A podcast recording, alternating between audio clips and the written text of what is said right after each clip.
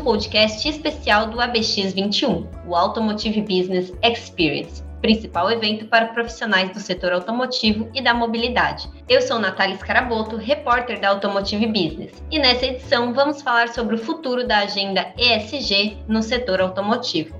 Antes de entrarmos na pauta, deixe o convite para que você acompanhe muito mais conteúdo a respeito na plataforma do ABX21. Caso ainda não tenha garantido a sua participação, é só acessar automotivebusiness.com.br barra eventos barra ABX barra 21.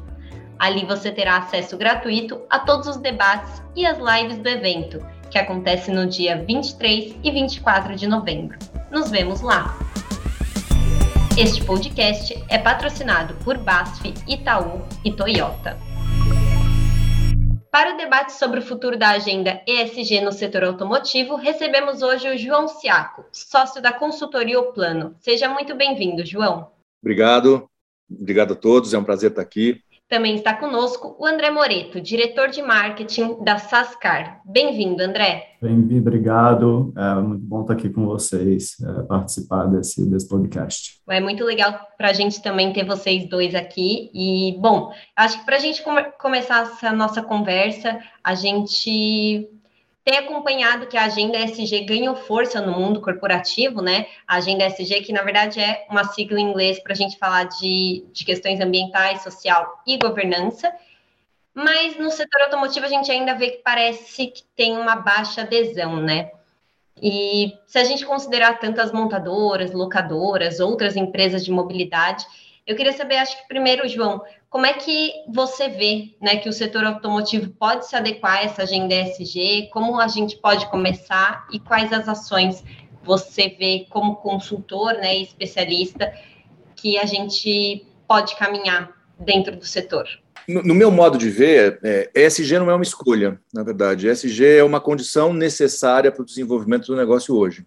Então, eu, eu entendo que é, não, há, não há outro caminho para o mercado automotivo senão é, aderir às práticas, e aderir no sentido de, de, de, de, fazer as suas transformações de negócio, fazer as suas transformações né, de, de, de ações voltadas ao mercado, de ações voltadas para fora e para dentro, para se adequar a uma necessidade que é uma necessidade imposta pela dinâmica do sistema. Né? Quando a gente olha a ESG, eu acho que ela está muito, né, as práticas estão muito dentro deste novo desenho de capitalismo, que a gente parte de um capitalismo de shareholder para um capitalismo de stakeholder, onde, na verdade, todos os entes envolvidos nas interações que as empresas fazem ganham mais força. Então, ESG é uma forma de devolver, uma forma de se relacionar com o mundo externo de uma maneira muito mais respeitosa, muito mais cuidadosa, muito mais de longo prazo, muito mais desenhada, muito mais pensada. Então, ao estabelecer práticas que que posicionam a empresa dentro deste pensamento, obviamente, faz com que a gente tenha que redesenhar os nossos processos e, e nos adequar a essas práticas. Então, eu vejo que no mercado automotivo, é, a gente tem que pensar de que maneira os produtos que a gente faz, né, os serviços que a gente entrega, de que maneira isso vai conversar com todos os stakeholders e vai se adequar às necessidades impostas nessas relações que se desenham. Então, eu não vejo outra prática. Então, a, a, no, no meu entender, a, a iniciativa primeira a fazer é, é, entender quais são essas demandas de todos os públicos, né? quais são as necessidades que essas relações que os nossos produtos e serviços impõem ao serem apresentados ao mercado, a serem apresentados à sociedade, a serem, a serem produzidos a partir dos insumos né, que vêm das fontes né, todas. Então, eu acho que entender essas dinâmicas todas, mapear essas relações, saber as necessidades, saber de que maneira é, nos adequarmos a essas exigências é que vai fazer com que a gente construa práticas sustentáveis, práticas responsáveis e práticas eficientes é, de, de tratamento de ESG.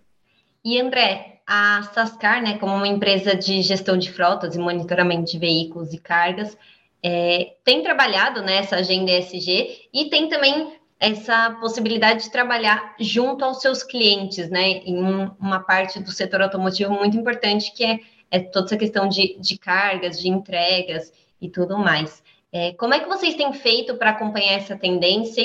Como é que vocês têm sentido dentro da área que vocês atuam junto com os clientes? Como é que está esse movimento? A gente adotou há uns dois, três anos atrás um discurso que a gente chama de mobilidade sustentável. Né?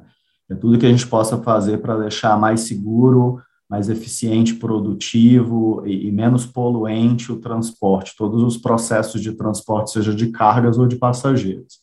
Porque, de fato, os clientes não, não, não quando você pergunta as dores do transportador de carga, principalmente no Brasil, eles falam muito de custo, eles falam de evitar acidentes, eles falam de aumentar a ocupação do veículo e falam um pouco da parte realmente de meio ambiente. Então, através desse discurso de mobilidade sustentável, foi como se fosse um atalho, porque ao final, quando você economiza diesel, você também está emitindo menos CO2. Quando você contribui para reduzir o nível de, de acidentes no trânsito no Brasil, se for, por exemplo, uma carga perigosa, você evita uma contaminação do meio ambiente, um lençol freático, um rio que às vezes é contaminado por uma carga de combustível, por exemplo, no caso de um acidente grave. Então a gente foi adotando aos poucos esse discurso, o que eu acho é que agora a Sascar, como parte do grupo Michelin, também tem um papel de empurrar o mercado, acelerar essas tendências. Então, neste ano, a gente fez uma roda de conversa de sustentabilidade com alguns dos nossos clientes para entender melhor como que a gente consegue adotar esse, esse discurso e prover outras soluções que ajudem os clientes a ter é, essa causa do ESG mais presente no dia a dia deles. Então, a nossa ideia é acelerar isso mais agora em 2022. E vocês já têm planos de iniciativas concretas de como acelerar? É, porque quando, quando a gente pensa principalmente nesse setor de, de transporte de carga, é realmente um setor né, que acaba emitindo muito tem muita emissão de gases exatamente por pelo transporte, né? Como é que vocês estão pensando em fazer isso para o ano que vem, reduzir essas emissões, talvez uma compensação de carbono? O que, que vocês estão pensando de ações concretas? Sim, temos. É, é na verdade, a gente nesse, a gente sempre teve é, bastante informação e relatório para mostrar para o cliente, para ajudar o cliente a medir e fazer planos de ação para fazer essa redução, né? É, nesse ano, a gente transformou esses relatórios que eram mais estáticos em relatórios dinâmicos online, então o cliente consegue a qualquer momento acompanhar o que está acontecendo com a frota dele, fazer ações de educação de motorista. É, e a nossa ideia é, no ano que vem, é, trabalhar mais próximo dos clientes, escolher alguns clientes aí como case para poder, de fato, mostrar é, esses cases para o mercado e, e através desses cases de clientes que de fato reduzirem emissões e trabalharem melhor no, no toda, toda a causa de sustentabilidade, a gente conseguir é, influenciar o mercado. Então, assim, no final do ano que vem, a gente tem a Fenatran, né, que ia ser esse ano, que foi adiada para o final do ano que vem. Então, a gente tem como meta produzir esses casos de sucesso ao longo do ano e poder divulgar isso na feira, e é a nossa maneira de é, influenciar o mercado numa corrente positiva de sustentabilidade. É o que a gente vê, né? O que a gente observa é que o, o transporte hoje ele é responsável por mais de 20% das emissões globais de carbono, né? Segundo a MSCI. E a gente tem visto, né, que a aceleração das mudanças climáticas está pressionando a indústria, todas as, as indústrias de bens de consumo, mas acho que principalmente o nosso setor automotivo a mudar e reduzir as emissões de carbono, diminuir assim, essa pegada de carbono, diminuir o impacto que a gente tem no meio ambiente, né? João, é, nesse sentido, quais são as oportunidades e os desafios do nosso setor é, para o meio ambiente, mas também pensando na questão do social e da governança, que são outros dois pilares bem importantes da agenda ESG e que às vezes a gente né, acha que é só essa questão do meio ambiente, mas também tem que englobar tudo. Olha, eu acho que tem dois movimentos que a gente precisa, precisa se ater. Um é o movimento que vem de fora para dentro, né, e que né, todas as imposições legais, todas as restrições aos combustíveis fósseis, todas as demandas né, de adequações legais de emissão e, e, e todas as, uh, todas as, as questões que a própria sociedade, que, que, né, que, o próprio meio externo impõe ao fazer interno. Então, a primeira coisa é como é que a gente vai se adequar a essa demanda que não tem muita, é, muita negociação. Na verdade, é um processo de adequação, é um processo de ajuste e que precisa ser feito. Então, um é olhar e se adequar às demandas externas. A outra é entender de que maneira internamente a gente consegue endereçar questões que vão resolver ou demandas externas, ou vão minimizar conflitos que possam acontecer lá para frente. Então, eu acho que nós temos que pensar do ponto de vista de implementação né, na indústria nessas duas, nessas duas, nesses dois vetores. O, o que vem de fora, que a gente necessariamente tem que se adequar, e o que internamente a gente pode fazer para poder sair na frente e ou eliminar problemas lá na frente, ou criar simpatia. A gente fala tanto em propósito de marca, marca que se relaciona com, o social, marca que se apresenta ao coletivo. Então, de que maneira a gente pode usar essas práticas internas para fazer com que as nossas marcas, com que os nossos produtos, com que nossas empresas conversem melhor com o social, né, respeitando todas as, as delimitações e respeitando todas as questões né, que o próprio ambiente vai nos impor. É, eu vi o André falando de, de, de, compensação, você também, Natália, falando de compensação, eu acho que tem um ponto também que a gente precisa pensar. Né? É evidente que nós temos que compensar é, questões que, que, que, a gente não consegue neste momento sanar, então, já que a gente polui, nós precisamos compensar a poluição que a gente, que a gente gera, já que a gente não consegue adequar os processos de uma maneira ideal, a gente precisa, de alguma maneira, compensar essa não adequação possível no momento. Mas compensação não é nenhuma solução de médio e longo prazo, compensação é uma solução de curto prazo. O que as empresas precisam fazer é como é que a gente consegue mitigar as, as gerações é, danosas a gerações que não são condizentes com as, com as necessidades externas e como é que a gente é, resolve o problema para não ter que depois compensar, para não ter que depois né, resolver um problema que é gerado por nós. Então, eu acho que um dos pensamentos que, que, que, nós na indústria precisamos ter é de que maneira a gente consegue trabalhar toda a nossa cadeia produtiva, todo nosso, todos os nossos processos de gestão, todas as nossas formas de governança para fazer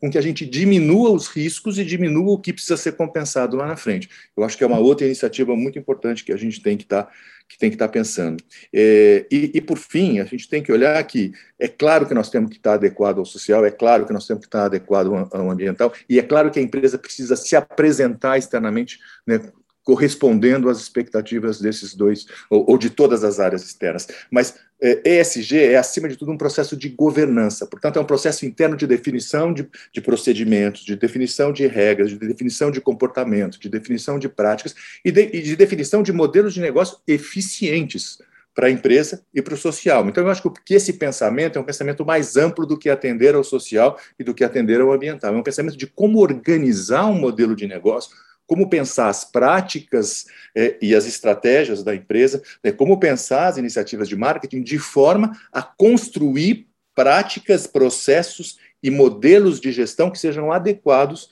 ao que a demanda externa, ao, ao, que a necessidade externa impõe. Então, eu acho que também tem um processo de, de estruturação, de desenho de processo, né, de desenho de, de, de, de rotinas, de, formas é, de, trabalhar e, portanto, modelos de negócio que fazem com que a gente tenha mais ou menos sucesso nas iniciativas de ESG. Eu concordo com o João. Eu, é, inclusive, assim, se a gente a gente tem muita gente no mercado que entende a parte de ESG quase como se fosse um custo ou uma, uma obrigação desassociada de uma produtividade no transporte. E, e, o que a gente precisa tentar fazer é mudar justamente esse, essa mentalidade, né? Porque se você é, é mais eficiente é, em uma operação, é, se você reduz é, emissões, você também reduz consumo, e a gente tem aí o segmento de transporte cada vez mais sufocado, né? Com preço do frete que não acompanha o preço dos custos, o preço de combustível disparado aí nos últimos anos e meses, então precisa se aliar a eficiência, o custo com a parte social e sustentável, porque aí sim a gente consegue ter mais adesão do mercado. Com certeza. É, e agora, uma pergunta para os dois, né? É, a gente tem visto, por exemplo, o, os carros elétricos, né? Eles têm se tornado estratégico para as empresas que elas querem reduzir emissões, e principalmente né, empresas locadoras, de frotas. E aí eu queria entender com vocês, né, até que ponto essa mobilidade elétrica realmente é relevante para essa agenda ESG, como vocês falaram que a agenda é, é mais né, do que só a sustentabilidade, é o aspecto social e principalmente a governança. Então, até que ponto investir realmente né, em transformar toda essa frota para ter uma para as empresas terem uma frota elétrica é, realmente é essencial para uma agenda ESG e como ir além disso, né? Que outras ações práticas a gente pode ter dentro do, das empresas e do setor para que efetivamente as empresas é, caminhem né, nessa, nesse caminho de sustentabilidade social, ambiental. É, João, se você quiser responder primeiro, por gentileza. Eu, eu sempre defendo que, é, do, do ponto de vista de, de, de, matriz energética, a gente tem que pensar com uma amplitude maior do que com né, uma determinada escolha única. Eu acho que é, o carro elétrico é uma solução muito viável, mas eu não acho que ela, pode ser uma, uma solução única, né, ter termos só carro elétrico, até porque adequar uh, tudo à energia elétrica vai comprometer a própria produção. Você tem outros, outros, é, outros elementos que envolvem a questão do elétrico que não dá para converter todos os carros em elétrico de uma hora para outra. Né? E nós temos no Brasil, né, o é, etanol é uma solução é, muito viável do ponto de vista é, ambiental, do, né, do, do, ponto de vista de, de, processos. Então, eu sempre acho que nós temos que pensar a matriz como um todo, de que maneira a gente adequa, até porque o André colocou um ponto super importante. Não dá para a gente, né, a partir de amanhã, esquecer tudo que a gente faz hoje, né, com, é, comprometer todos os processos já estabelecidos para atender demandas, porque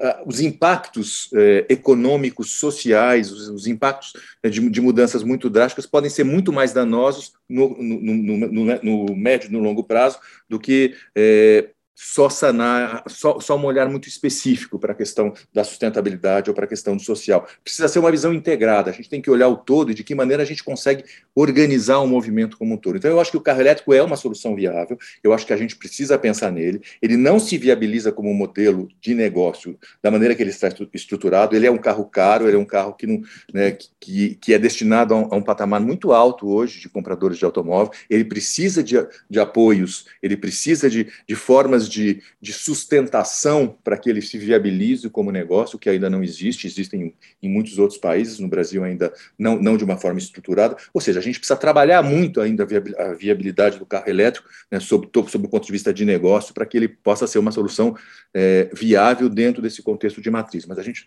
não pode esquecer nunca que nós temos que tratar uma matriz né, com, com, com, possibilidades maiores do que um, uma, um, um, só tipo de veículo, e nós temos que pensar como um modelo de negócio que, que viabilize a operação, né, e, obviamente, olhando para todas as questões sociais e ambientais, mas também olhando para, as questões de desenvolvimento da, da, da, própria indústria, da adequação da própria indústria, e para fazer com que este modelo seja viável, pelo menos no, no, no médio e no, no, curto e no médio prazo.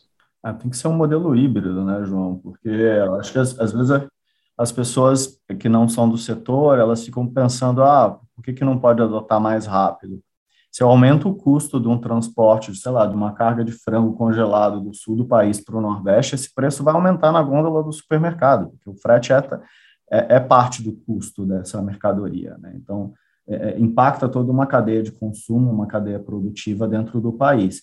Uh, mas uh, o que eu tenho visto é que a adoção do, dos elétricos para distâncias curtas, né, principalmente de distribuição dentro da cidade, começa a se acelerar. Eu vejo, a gente tem vários clientes, principalmente no segmento de distribuição de, de bebidas e, e alimentos e, uh, e varejo, né, essas empresas de e-commerce, que começam a adotar esses veículos elétricos é, para áreas específicas dentro das cidades, eu acho que contribui, pelo menos pensando em, em, em, emissão dentro de cidades como São Paulo, em que tem uma, já um nível de poluição muito alto, que inclusive é, é afeta a qualidade do ar para a população da metrópole, e, e, e, e é, são empresas que têm uma, uma, um fluxo grande de distribuição e que têm marca forte, então, ao mesmo tempo, conseguem tirar, se não, se não tiram o retorno do investimento pelo processo de transporte em si, considerando o preço do veículo, como o João comentou,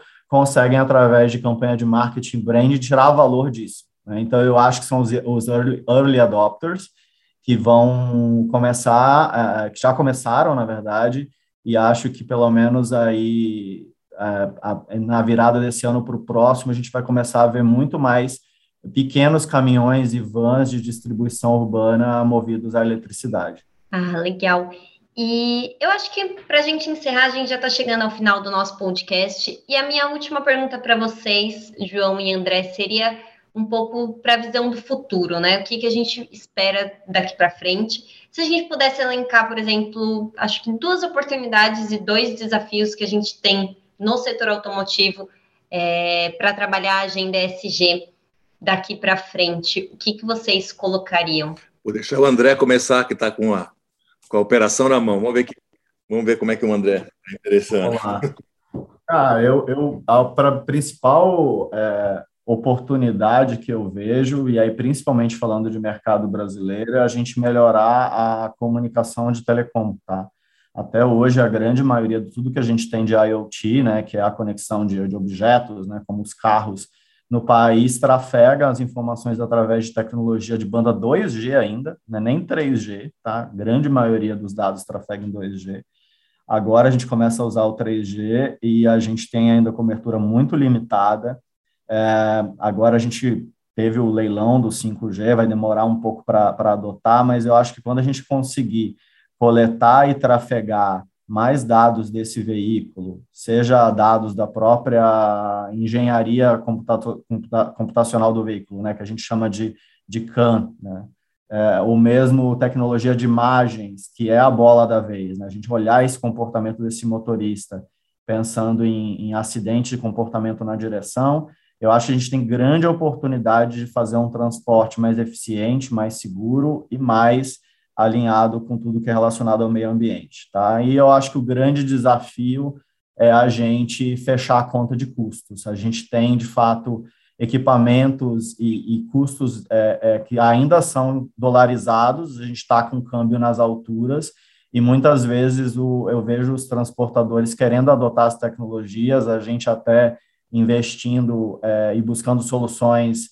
é, mais atrativas do ponto de vista de custo, mas fica muito, às vezes, muito difícil fechar a conta. Então, eu acho que se a gente conseguir evoluir a tecnologia com um custo que seja é, aceitável para os nossos transportadores no, no, país, a gente, de fato, vai ter é, um transporte muito mais alinhado com a parte ambiental. É, eu, eu concordo inteiramente com o André. Eu acho que o primeiro ponto, a primeira oportunidade, o primeiro grande desafio que nós vamos ter em ESG, a meu ver, também é tecnológico. Eu acho que tem a questão é, de adequação das, das, tecnologias. Eu acho que as tecnologias vão, vão poder permitir processos que hoje, ou, formas de, de, operação que hoje não são possíveis. Eu lembro que a última a CIS que teve antes presencial antes da pandemia, é, eu fui é, em, em, muitas mesas que tratavam de mobilidade. É, em todos os sentidos, não só não, não, não só para a indústria automotiva, mas, mas para telecom, para as tecnologias 5G, para todas as, as tecnologias que estavam sendo discutidas na época, do, dois anos e meio atrás mais ou menos, é, em todas as mesas de mobilidade sempre tinha alguém do poder público, sempre tinha alguém representando a municipalidade ou alguém do governo ou algum, alguém de algum órgão público. E eu acho que essa questão de como a gente relaciona o, as, as práticas da indústria com as práticas públicas vai nos ajudar a resolver muitos problemas. Os carros vão conversar com, a, com as cidades, os processos internos né, da, da, da, indústria automotiva precisam conversar com os processos que se desenvolvem para a automação e para a inteligência das próprias cidades, né, cidades inteligentes que a gente fala. Então, a tecnologia vai permitir que haja essa conexão entre né, o, o, produtor do automóvel e o lugar onde esse automóvel vai circular. Automóvel no sentido geral, automóvel, caminhão, né, o transporte como um todo. Então, à medida que a gente estabeleça uma rede de comunicação mais efetiva, e aí nós estamos falando de usar a tecnologia 5G, de usar a inteligência artificial, de já todos os processos né, que vão permitir, eu acho que a gente ganha em operação e vai permitir que haja muito mais controle, muito mais efetividade no transporte, né, vai ajudar na, na, questão do trânsito, vai ajudar muito na questão de emissão. Então, eu acho que vai, vai permitir essa, essa conexão conexão entre o público e o privado permitir soluções que hoje ainda não são possíveis. Então, eu acho que esse é um caminho para ser, ser pensado. E um outro, acho que pensando do ponto, uma oportunidade que eu vejo do ponto de vista muito prático, e para a gente começar a fazer agora, todos, toda a indústria, né, todo, todo mundo na indústria, todas as marcas hoje operam é, alguma, alguma solução de sustentabilidade ou alguma solução social. Existem programas internos sendo desenvolvidos, existem áreas de sustentabilidade, áreas de responsabilidade social, áreas de relação com a comunidade já desenvolvendo programas. O que não existe, a meu ver, pelo menos que eu tenha um, um, conhecimento maior, é uma integração de todas essas iniciativas que já se desenvolvem dentro da empresa com o objetivo maior estratégico de, de levar um propósito é, único da empresa, de ter uma visão mais integrada e, principalmente, de ter uma governança de todas essas ações para que elas possam, conjuntamente, serem muito mais efetivas do que são trabalhando isoladamente. Então, eu acho que tem também uma oportunidade interna de reorganizar suas áreas de sustentabilidade, suas áreas de relação com a comunidade, suas áreas né, de, de, relação é, com o social e organizar uma forma estruturada de posicionar as marcas frente às questões sociais e frente às questões ambientais. Eu acho que é um ganho de curto prazo e que vai nos ajudar muito a estabelecer formas e práticas de governança mais efetivas. É isso, eu acho que é bem interessante mesmo a gente, como, como vocês mesmo colocaram, a gente, a agenda ESG veio para ficar e a gente, do setor automotivo, a gente tem muito aí para trabalhar, tem muitas oportunidades e desafios, né, para tornar esses, para melhorar a governança das empresas, para melhorar o nosso impacto ambiental, para melhorar a questão social também. Então a gente tem um longo caminho de oportunidades e de desafios, né? Mas eu queria agradecer vocês, João e André. Eu acho que foi uma, uma conversa super interessante. E, e é isso. Muito obrigada por vocês participarem do nosso podcast. E a gente vai ficar de olho nesse tema, que com certeza ainda temos muitas discussões interessantes para fazer sobre a agenda SG no, no, nosso setor, né? Obrigado, Natália. Conte sempre comigo quando precisar. Estou à disposição. Obrigado, Natália. Obrigado, André. E também estou sempre à disposição. Conversas muito boas. Nós conversamos nesse podcast especial do ABX 21 com João Ciaco e André Moreto este podcast é uma produção de Automotive Business como parte do ABX 21, Automotive Business Experience. Eu sou Natália Scaraboto, quem edita o ABcast é o Marcos Ambroselli e a nossa trilha sonora é do Chibruski, Guilherme Schildeberg.